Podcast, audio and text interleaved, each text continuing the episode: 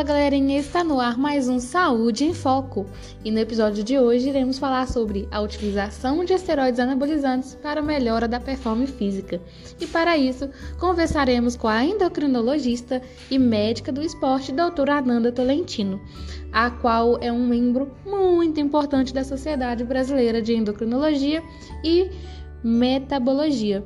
E claro que não poderia faltar piada do dia, mas para os marombas de plantão, fiquem ligados.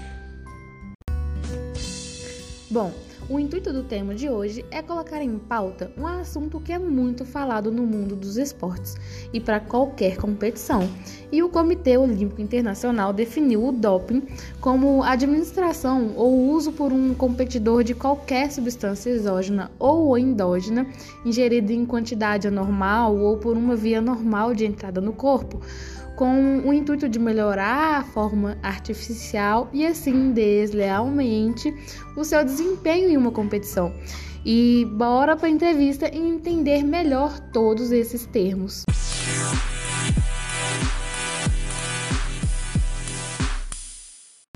Olá, doutora Amanda, como vai? Olá, Eduarda. Oi, pessoal. É um prazer imenso estar aqui conversando com você sobre esse tema tão importante mas também tão polêmico, principalmente para o esporte, né? Pois é, importantíssimo.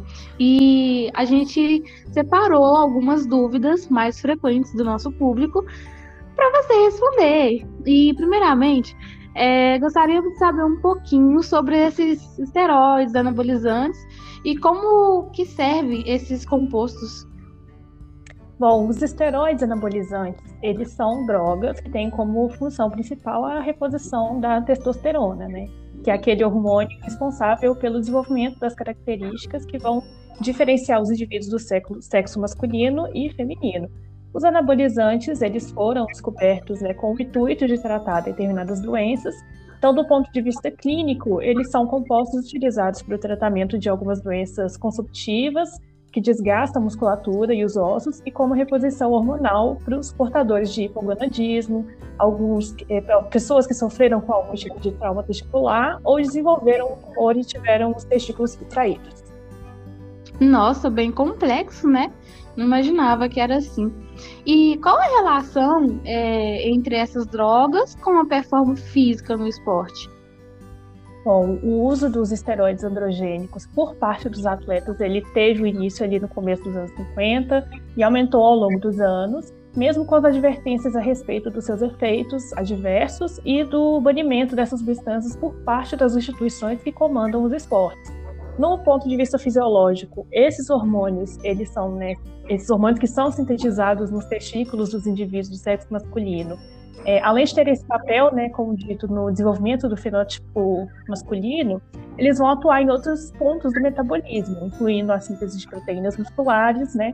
E quando eles entram em contato com essas células do tecido muscular, a testosterona ela vai agir aumentando o tamanho dos músculos.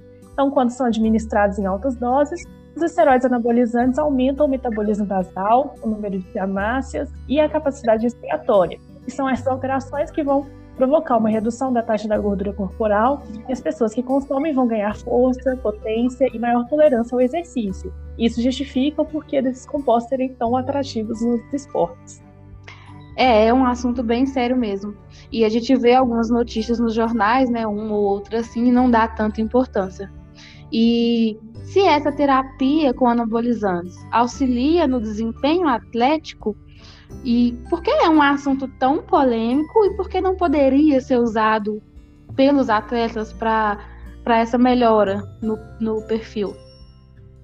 Olha, os primeiros resultados eles vão aparecer muito rápido. A forma do corpo, o rendimento do atleta vão melhorar muito. Isso vai estimular a pessoa a usar cada vez mais esses esteroides anabolizantes, né? São essas drogas que vão mexer com a estrutura hormonal e com outras estruturas fisiológicas do organismo, levando a graves consequências, né, que podem, sem dúvida, acarretar até mesmo a morte. Como efeitos adversos crônicos no homem, pode acontecer redução da quantidade de esperma, é, calvície, crescimento irreversível das mamas, né, que seria a ginecomastia, impotência sexual, e na mulher o engrossamento da voz, o crescimento de pelos no rosto, no corpo, e redução dos seios, né? Também pode acontecer irregularidade ou interrupção da menstruação. É, de modo geral, né, a gente tem também, pode ocorrer né, tremores, acne severa, retenção de líquidos, aumento da pressão sanguínea, até tumores no fígado e no pâncreas, né, alteração na coagulação sanguínea e dos níveis de colesterol e um, um efeito também muito conhecido, né, o aumento da agressividade, que pode resultar em comportamento violento, às vezes até levando a consequências bem trágicas. Nossa, entendi. E uma parte dos anabolizantes adquiridos nas, nas academias são substâncias até mesmo contrabandeadas, que a gente sabe, e sem passar por nenhum controle de qualidade, é, sem saber a procedência. E isso também seria um ponto importante que pode prejudicar a saúde de quem faz o uso dessa substância, certo? Com certeza, é, a venda dos anabolizantes assim, no Brasil ela não é totalmente legal. É, segundo uma lei federal de 2000, somente farmácias e drogarias podem comercializar esse produto, e mesmo assim só sob prescrição médica. Essa comercialização né, desses compostos que ocorrem nas próprias academias, pela internet, por telefone, realmente é um grande problema e isso diz muito sobre os perigos que as pessoas estão se expondo por estarem fazendo uso desse hormônio sem indicação, sem acompanhamento de um profissional de saúde. É outro problema que é muito difícil é, detectar né, a procedência dessas substâncias que são comercializadas fora do padrão previsto pela lei. Então, além das pessoas estarem fazendo uso do hormônio sem indicação, sem acompanhamento médico, elas ainda estão adquirindo produto que nem se sabe exatamente quais são os componentes da sua fórmula, além dos esteroides anabolizantes. Bom, podemos ver então, né, que a atitude de vencer a qualquer custo que se difundiu na sociedade coloca o atleta em uma situação de risco. E como foi dito pela doutora, é, existem alguns efeitos, né, que podem levar à morte até, pra, e para obter um, um ganho, né, uma medalha olímpica qualquer. E, contudo, é, podemos ver que o uso dos anabolizantes, né, por atletas e por amadores também, é contrário aos princípios éticos da competição esportiva. E dessa forma é repudiado, gente.